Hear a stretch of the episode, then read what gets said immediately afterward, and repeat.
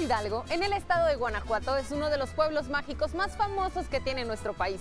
No solo por ser considerado cuna de la independencia, sino también por los múltiples atractivos turísticos que tiene para ofrecer. ¿Ya conocen Dolores Hidalgo?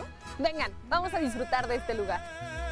México, como te quiero, te lleva en el alma y te doy mi cantar.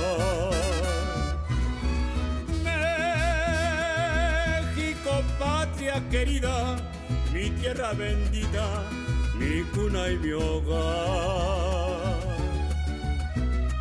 Tu historia me hace vibrar con una gran emoción. Qué orgullo siento por ser. Dolores Hidalgo. No hay mexicano mexicano que no haya escuchado el nombre de esta importante ciudad. Sandro, ayúdanos a comprender un poquito por qué es tan importante Dolores Hidalgo para la historia de México. Ok, pues antes que nada aquí, nace la patria, ¿no? ¿Qué más importante que el lugar donde nace la patria?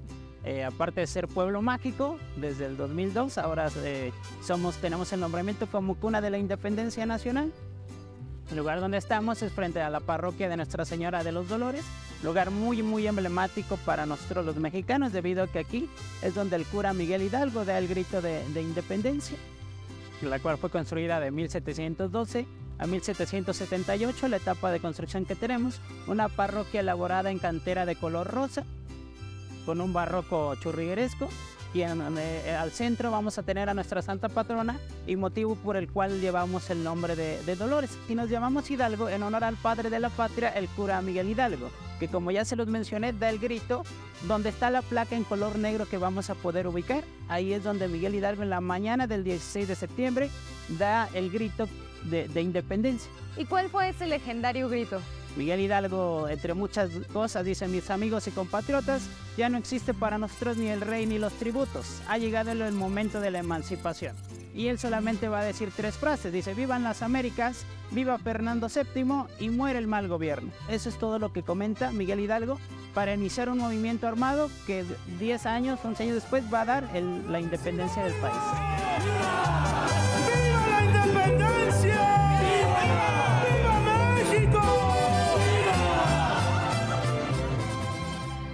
Aquí es donde tañe la famosa campana que después se replica y una por cada estado de, México. Así es.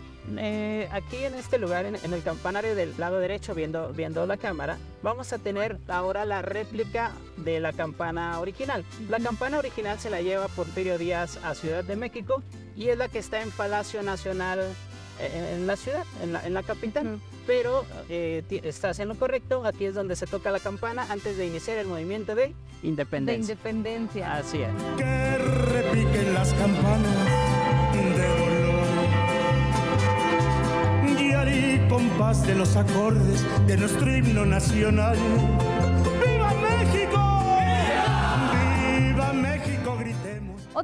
Muy interesante que también podemos platicar un poquito es la casa del propio Miguel Hidalgo. Así es, la casa del cura Miguel Hidalgo, anteriormente la casa del diezmo. Miguel Hidalgo la habita de 1803 a 1810 que se ve iniciado el movimiento de guerra de independencia. Ahí realmente es donde nace la patria, nace México, ¿no? Se inicia el país de México. Ahí llegan, le avisan a Miguel Hidalgo que las conspiraciones fueron descubiertas y Miguel Hidalgo va a iniciar o va a hacer una estrategia para salir a tomar primero Dolores Hidalgo y luego hacer la ruta de independencia que ahora conocemos. Por supuesto, el cura Miguel Hidalgo es un personaje que las mexicanas y los mexicanos conocemos bastante bien. Es un personaje que nos acompaña en el aprendizaje de la historia de México. Pero yo siento que además, él como, como persona debió ser alguien muy interesante. Es una persona súper interesante, súper inteligente para que tengamos una idea, Miguel Hidalgo a los 17 años de edad, él habla cinco idiomas, domina tres dialectos. Su nombre simplemente lo conocemos como el cura Miguel Hidalgo, pero su nombre real es Miguel Gregorio Antonio Ignacio Hidalgo y Costilla Gallaga Mandarte y Villaseñor. Ese es su nombre completo, el cual nace en la hacienda de Corralejo, en Pénjamo, Guanajuato. Después se va a estudiar al Colegio de San Nicolás en Valladolid, ahora Morelia, Michoacán va a estudiar el cura Miguel Hidalgo, va a ir desempeñándose bastante, eh, se gradúa como teólogo, por lo cual se va a dedicar a la iglesia. Y después de irse a Colima un tiempo, otra temporada en San Felipe, llega en el año de 1803 a Dolores. En Dolores Hidalgo nosotros todavía estamos agradecidos muchísimo con el cura Miguel Hidalgo. Una de las fuentes principales de, de, la economía dolorense es la alfarería, la cual nos las va a enseñar el cura Miguel Hidalgo. Nos enseña artes, nos enseña oficios. Dentro de los oficios está la alfarería, cortilería, herrería, la vid, que actualmente nosotros tenemos una ruta de, del vino.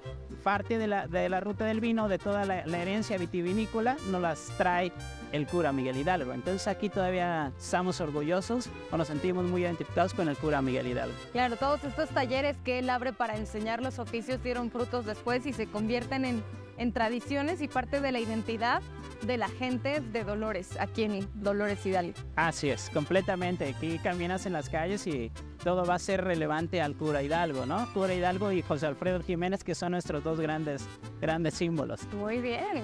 Mencionaste, Sandro, también otros lugares muy significativos, no solo por los eventos históricos, sino porque se han convertido en lugares recurrentes para el turismo aquí en Dolores, que justamente se encuentran enmarcando esta plaza principal. Claro, nosotros aquí en Dolores, la verdad es que todos nuestros atractivos en, están muy céntricos, o sea, tenemos pocos fuera, pero aquí alrededor de la plaza simplemente tenemos o contamos con seis museos. Entre ellos está el Museo de, del Vino, el Museo de Hidalgo, el Museo Descendientes de Hidalgo, tenemos la Casa de Visitas, tenemos el Museo de la Independencia, el Museo Bicentenario y el Museo Casa José Alfredo Jiménez. Todos nuestros atractivos turísticos están a una cuadra o a menos alrededor de la plaza principal. Sandro, ¿qué es la casa de visitas? Va a ser la casa donde viven los españoles y va a ser a donde el cura Miguel Hidalgo manda a ciertas personas a que pongan presos a los españoles. Era el lugar donde vivían los españoles y donde se recaudaba el impuesto eh, en efectivo.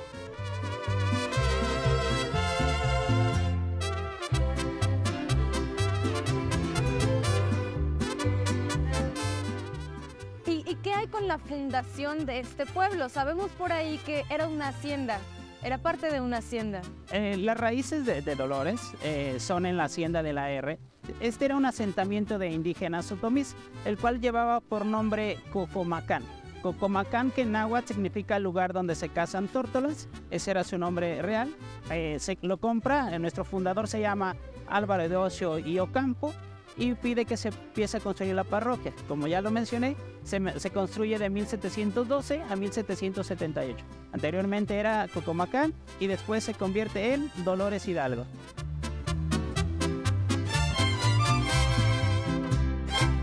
Dedicada a la patrona del pueblo, encontramos en la plaza principal de Dolores Hidalgo la parroquia de Nuestra Señora de los Dolores.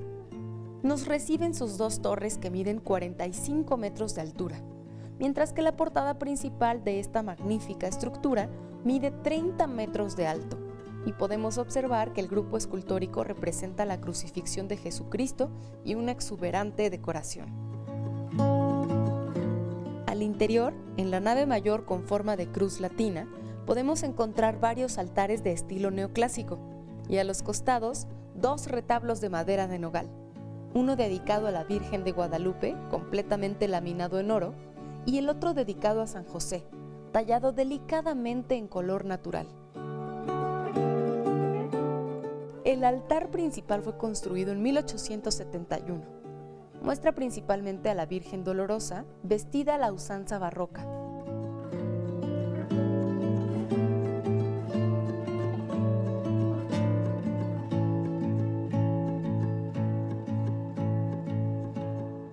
Este jardín principal es un jardín muy bello, como lo mencionamos al principio. Está lleno de vegetación, se ve muy cuidadito. ¿Qué más podemos encontrar aquí en esta plaza? En la plaza puedes encontrar uno de nuestros principales atractivos o por lo que mucha gente viene, que incluso tenemos una feria nacional de nieves y que viene gente a degustar las nieves aquí. Tenemos nieves desde las más tradicionales de limón, fresa, vainilla, chocolate, hasta las más exóticas de camarón con pulpo, de ceviche, de mole, de aguacate, chicharrón y todos los sabores que se puedan imaginar. Y son demasiado ricas, demasiado buenas. Bueno, muchísimas gracias, Sandro. Y ustedes, acompáñenme a seguir conociendo este extraordinario lugar.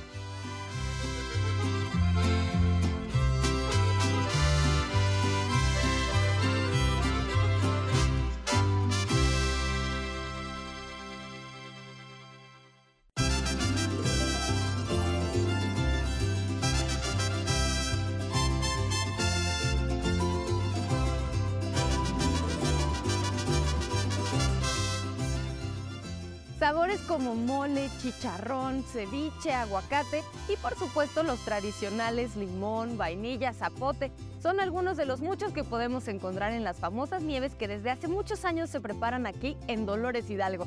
Vamos a probarla.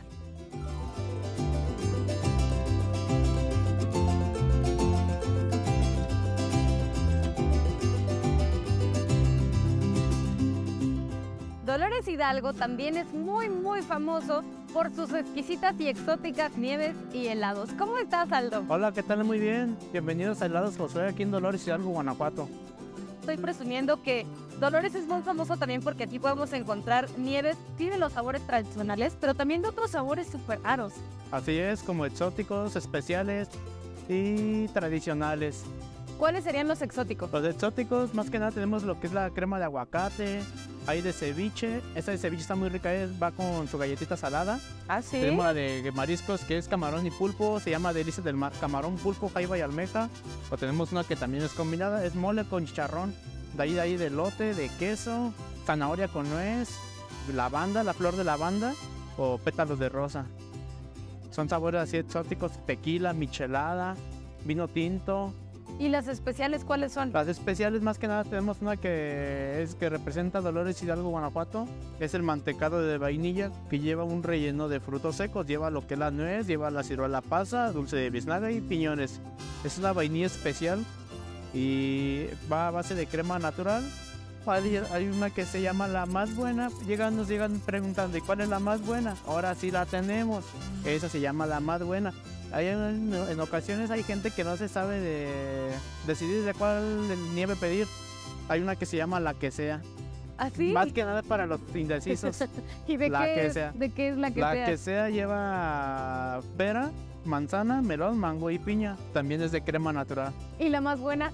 Eh, lleva fresa, kiwi, plátano, durazno y nuez. Ah, ¿qué Así tal? se llama la, la más buena. Igual si su compañero le va a copiar de la, le va a copiar la nieve, tenemos una que se llama la misma. ¿Y de qué es? Lleva Nutella, cocoa, cacahuate, almendras y pasas. ¡Qué rico! Para los niños hicimos la de squinkles con chamoy. Eso lo hicimos pensando en los niños y al final de cuentas también nos la pide la gente grande.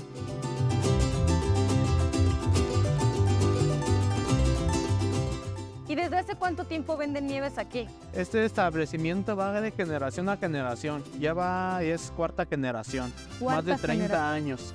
Y aún se va siguiendo los años con año, sacando sabores nuevos y más que nada darles el gusto a la gente, los sabores que nos van pidiendo. ¿Cuáles son los sabores con los que empezaron?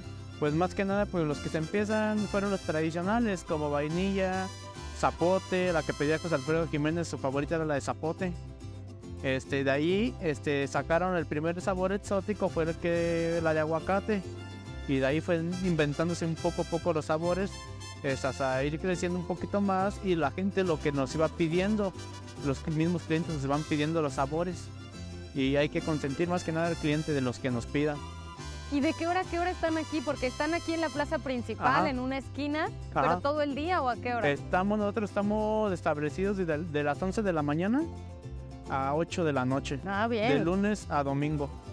Todos los días. Todos los días. todos los días del año. Así ok. es. O sea que hay nieve para rato y para el que se antoje. Así es. Mira, te voy a regalar una pruebita que es la que sea. La que sea, ¿esta de qué era? Que es pera, manzana, melón, mango y piña. Oh. Bien, está buena. Es una de las especiales de la casa. Sí, ¿verdad? Sí, la Sí, que está sea. muy buena. ¿Y la tu favorita cuál es? Para mí viene siendo el mantecado, la vainilla especial. Oye, pues parece que hay muchos sabores.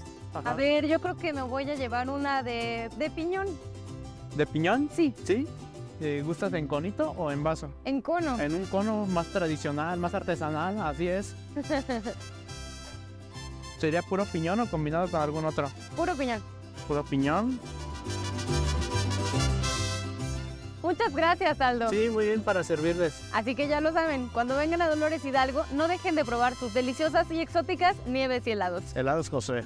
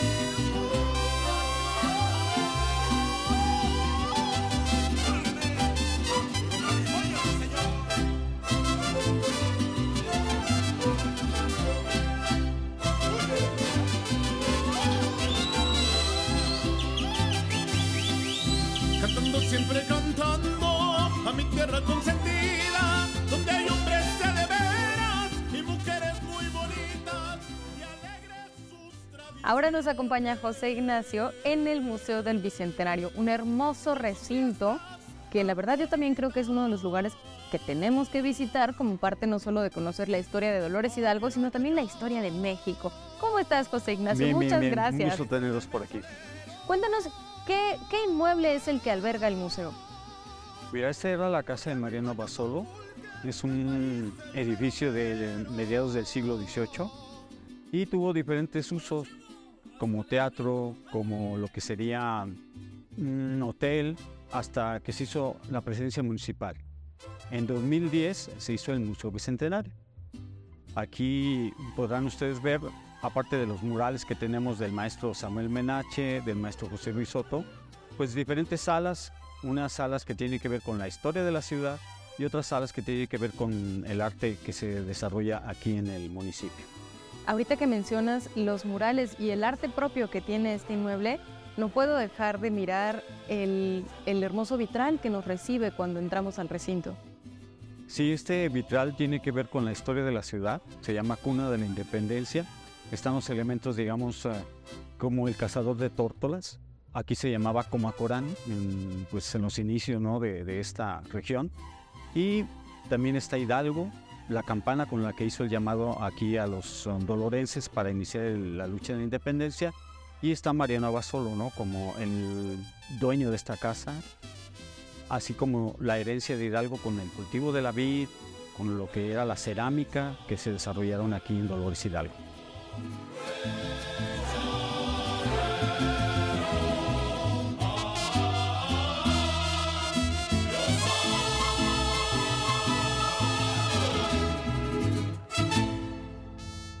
¿Qué encontramos en la sala número uno?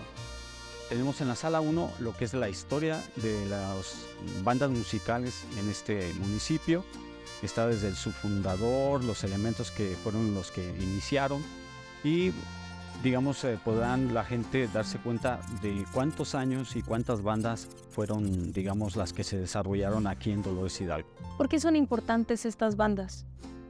Pues mira, aparte de que la fundaron compositores dolorenses que fueron de cierta manera en su momento muy famosos, pues eh, fue una tradición que se desarrolló aquí en el kiosco, tener una banda cada domingo que tocaba, digamos, tanto música, vals, muy populares. O sea, es parte de la vida tradicional de este lugar. Es. Y esta exposición se desarrolló por parte del archivo histórico, el cual tenemos aquí como parte del edificio. O sea, es parte de- del acervo que conservan es. ustedes. Ok, y además es muy interesante porque podemos observar no solo las fotografías eh, originales, sino que también hay algunos videos y cédulas que nos dan cuenta de toda esta historia. Así es como partituras de las composiciones, lo que eran instrumentos que utilizaron los elementos de estas bandas musicales.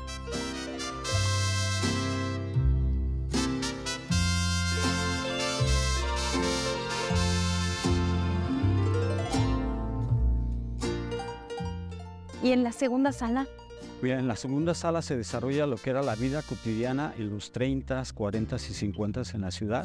Entonces hay diferentes eh, fotografías de, los, de lo que eran los ciudadanos que aquí habitaban, las tradiciones, cómo se difundían las fiestas patrias, todo lo que afectaba a lo que era este pueblo, ¿no? En esos años.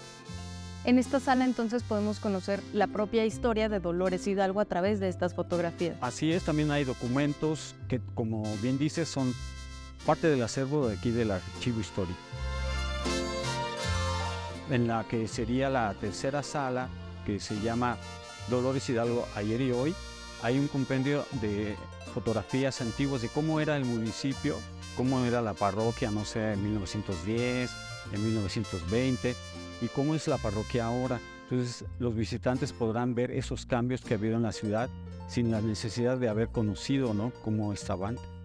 ¿Cuáles son los cambios más significativos que podemos observar en esta tercera sala?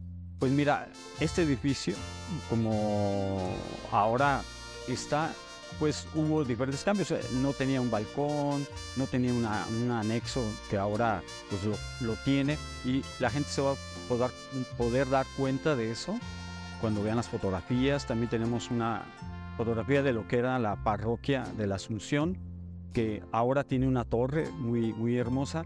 Y hay una fotografía donde todavía no la tiene. También lo que es la parroquia antes de que tuviera su reloj y todo ese tipo de cambios que son muy, muy significativos en la, lo que sería la, la estructura ¿no? de los edificios de aquí de la ciudad.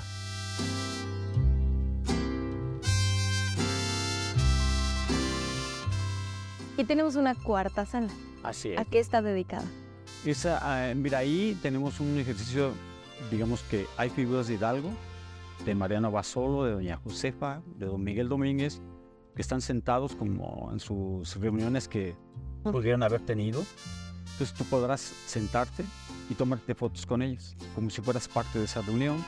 También está la figura de Hidalgo, pero ahora ya parado, junto con Mariano Basolo. Hay réplicas de armas que podrás tomar y sacarte fotos también. Entonces le llamamos esa parte la sala interactiva. Es una sala quizás más como para que las personas podamos sentirnos embebidas por este ambiente independentista y quizás imaginar un poquito de lo que debió ser en aquella época las conspiraciones, el movimiento armado. Así es. ¿Cuál es la relevancia que tiene el museo desde su apertura hasta este momento, José Ignacio? ¿Cómo lo ha recibido el público? Mira, yo creo que mm, como tenemos otra vocación, está el Museo de Independencia, está en lo que es la Casa de Hidalgo, que tiene que ver más con la independencia, con la historia de la independencia. Aquí nosotros desarrollamos la historia de la ciudad después de la independencia, ¿no? Porque los visitantes normalmente preguntan, oye, ok, Hidalgo dio el grito, aquí se inició la lucha de la independencia, pero ¿qué más hubo en Dolores, no? ¿Cómo fue el desarrollo de esta ciudad? Y en este museo podrán darse cuenta de eso. O sea, e-, es un museo principalmente para que nos dejemos conquistar por la historia de Dolores Hidalgo. Así es. Bien, ¿algo que tú quieras agregar? Pues eh, que ojalá que vengan, ¿no? La gente, yo creo que tanto nacionales como extranjeros, yo creo que quien pueda visitar aquí Dolores también van a poder disfrutar de sus calles, lo que son sus nieves, lo que es todo este pueblo mágico que no solamente tiene que ver con la independencia, sino con otras cosas, ¿no? Como sus viñedos y su comida, todo ese tipo de cosas muy disfrutables que podrán vivir aquí en Dolores Hidalgo la gente que venga. Sí, que nos permitamos descubrir este lugar, más allá quizás de su relevancia histórica, que por supuesto es algo que no nos podemos perder. Muchísimas gracias, José Ignacio. Entonces,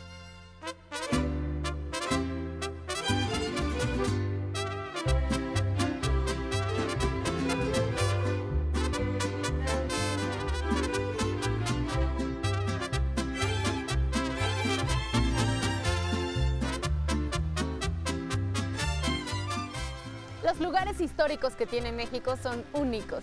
Si quieres salir de la rutina, ya lo sabes, ven a Dolores Hidalgo en Guanajuato y escucha de todo en Radio IPN en el 95.7 de FM.